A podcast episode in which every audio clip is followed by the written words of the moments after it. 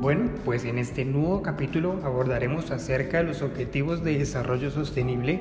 Cabe recalcar que este podcast incluirá más información acerca del tema porque consideramos que este es mucho más extenso. Comencemos tocando el tema acerca del Club de Roma y los límites al crecimiento. Consistió en que las universidades norteamericanas comienzan la tendencia a crear grupos ecológicos y en estas universidades comienzan a hacerse algunas denuncias muy interesantes con lo que está pasando a nivel mundial en el ámbito ambiental, como por ejemplo hoy en día las denuncias y el rechazo al uso de pesticidas en cultivos, la problemática del calentamiento global, la mala calidad del aire, etc. El planeta tiene límites de crecimiento y lo alcanzará en un plazo de 100 años y el resultado de ello será un repentino e incontrolable descenso del crecimiento poblacional y lo industrial. Nosotros somos cada día más personas y por tal motivo contaminamos mucho más, producimos más basura, enviando más contaminación al aire y generando desequilibrios ambientales. La mejor forma de prevenir esto es comenzar a trabajar en reparar el daño que desde hace muchos años venimos haciendo a nuestro planeta y actualmente hacemos, reduciendo las emisiones de gases, minimizando la, la producción de basuras, incentivando el reciclaje, haciendo un consumo más moderado y controlado, etc.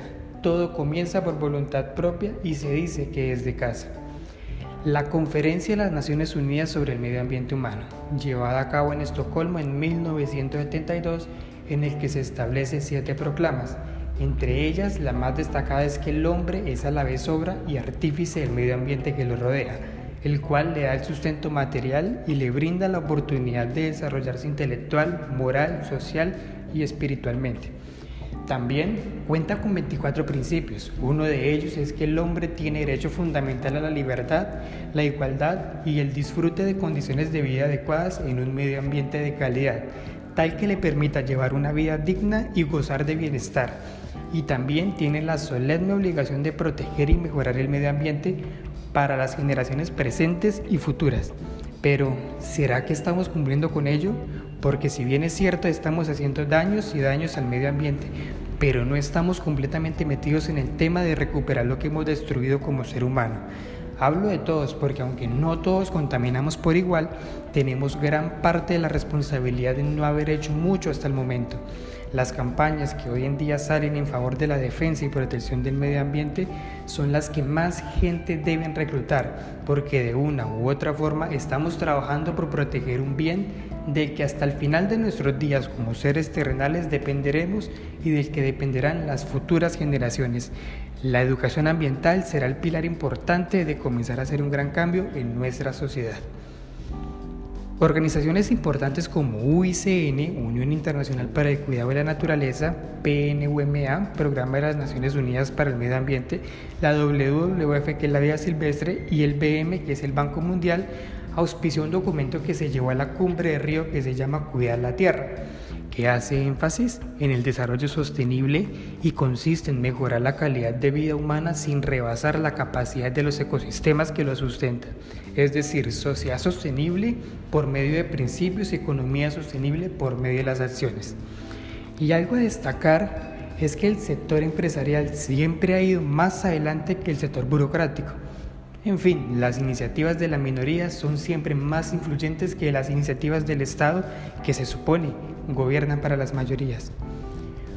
Volviendo al tema, hay unos principios que se establecían ahí, como lo son respetar y cuidar la comunidad de los seres vivientes, mejorar la calidad de la vida humana, como lo de salud, educación, ingresos y la participación, conservar la vitalidad y diversidad de la tierra, mantenerse dentro de la capacidad de carga de la tierra, modificar las actitudes y prácticas personales, facultar a las comunidades para cuidar su medio ambiente, establecer un marco nacional para la integración del desarrollo y la conservación y forjar a una alianza mundial.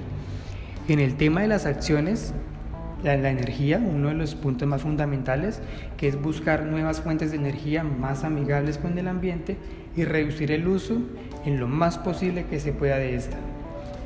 En el tema de la industria, el comercio y los servicios, que es avanzar hacia mercados más sociales, mercados verdes y mucho más limpios. Los asentamientos humanos, no solo preocuparse por el crecimiento y el sostenimiento de las ciudades, sino también por las demás comunidades que son menos favorecidas en las decisiones gubernamentales, una igualdad de oportunidades para todo el territorio. Las tierras agrícolas y ganaderas, que es la reducción de pesticidas y fortalecer el agro. Las tierras forestales, que es protegerlas de la tala y de la población excesiva de grupos humanos. En el ámbito de agua dulce, la defensa de los ríos, la no contaminación, la no reducción de su caudal, la compra de zonas donde se producen agua, pero para protegerlas, no para lucros de entidades burocráticas. En el tema de océanos, el cuidado de zonas costeras y fauna que allí habite. Todo lo anterior mencionado se lleva a la Declaración de Río, el cual se firma, Colombia lo firmó, y los que redactaron la Constitución lo incluyen en ella, visionando al país al futuro y a la protección y cuidado del ambiente. Ahora conversemos un poco acerca de la Agenda 21 o el Programa 21, que en su sección 1 abarca las dimensiones sociales y económicas, haciendo énfasis en la cooperación internacional para acelerar un desarrollo sostenible de los países en desarrollo.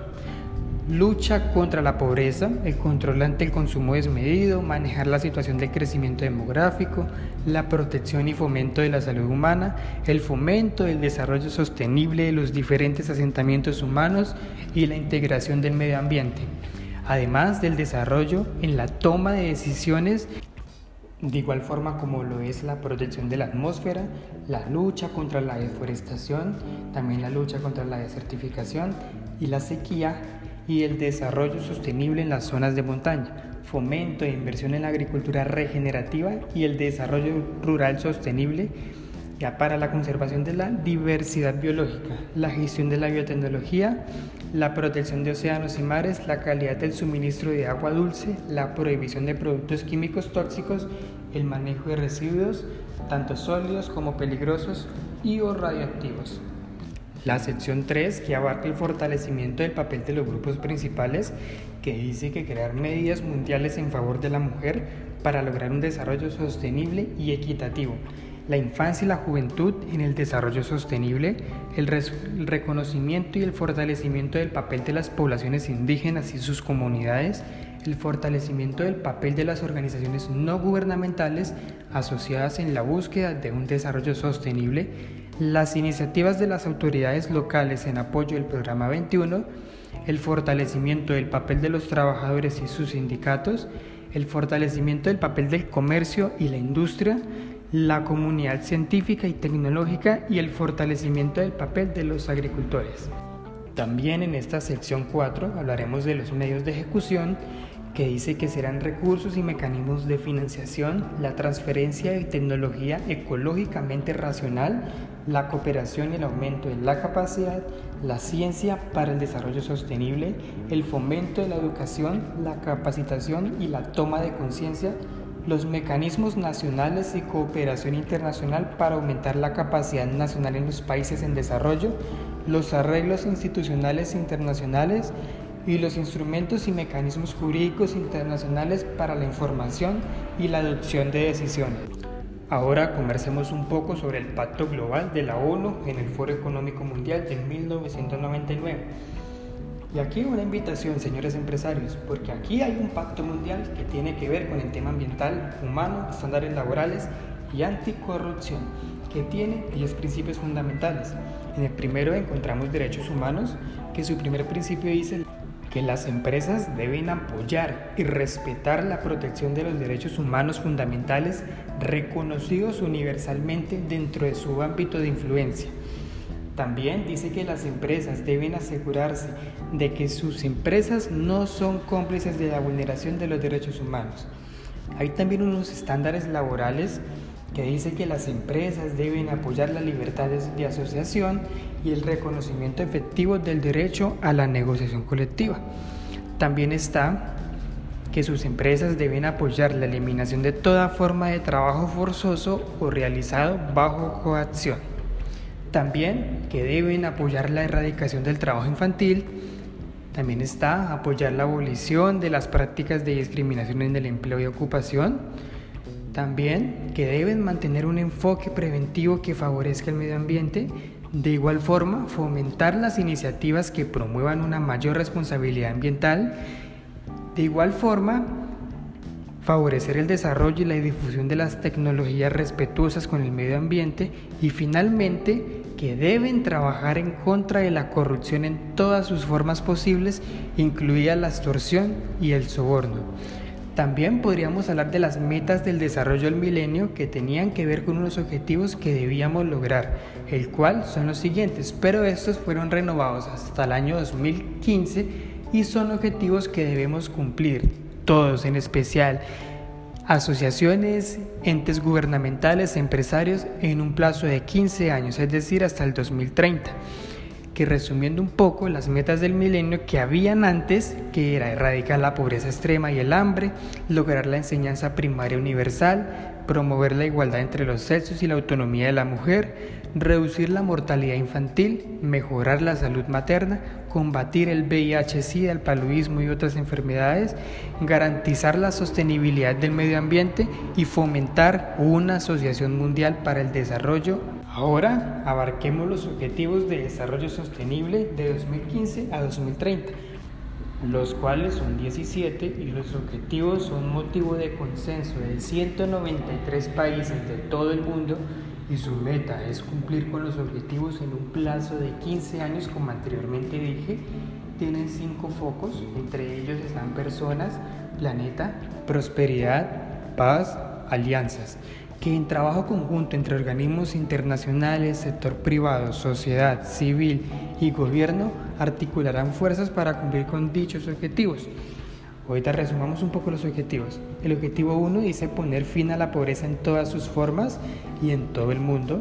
El objetivo 2 que es poner fin al hambre y lograr la seguridad alimentaria. El objetivo 3 que es garantizar una vida sana y promover el bienestar para todos y de todas las edades. El cuarto que es garantizar una educación inclusiva, equitativa y de calidad y de igual forma promover oportunidades de aprendizaje durante toda la vida y para todos. El objetivo 5 que dice que es lograr la igualdad entre los géneros y el empoderamiento de las mujeres y los niños. El objetivo 6 que es garantizar la disponibilidad de agua y saneamiento para todos. Objetivo 7, garantizar el acceso a una energía asequible, segura y moderna para todos. El objetivo 8, garantizar el acceso al empleo pleno, productivo, decente y sostenible para todos. Objetivo 9, construir infraestructura resiliente y la industrialización, fomentar la innovación en este caso. Objetivo 10, reducir la desigualdad en y entre los países. Objetivo 11, lograr que las ciudades y asentamientos humanos sean inclusivos, seguros, resilientes y sostenibles. El objetivo 12 afirma que garantizar las modalidades de consumo y producción sostenibles. El objetivo 13, adoptar medidas urgentes para combatir el cambio climático y sus efectos. El objetivo 14, conservar y utilizar en forma sostenible los mares, los océanos y los recursos marinos para el desarrollo sostenible. Objetivo 15, proteger y restablecer el uso sostenible de los bosques, luchar contra la desertificación y poner freno a la pérdida de la biodiversidad. El objetivo 16, que promover sociedades pacíficas e inclusivas para el desarrollo sostenible, facilitar el acceso a la justicia para todos, crear instituciones eficaces, responsables e inclusivas para todos los niveles. Y el último, que es el objetivo 17, que es fortalecer los medios de ejecución y revitar la Alianza Internacional para el Desarrollo Sostenible, gestionando datos y estadísticas de todos los países del mundo.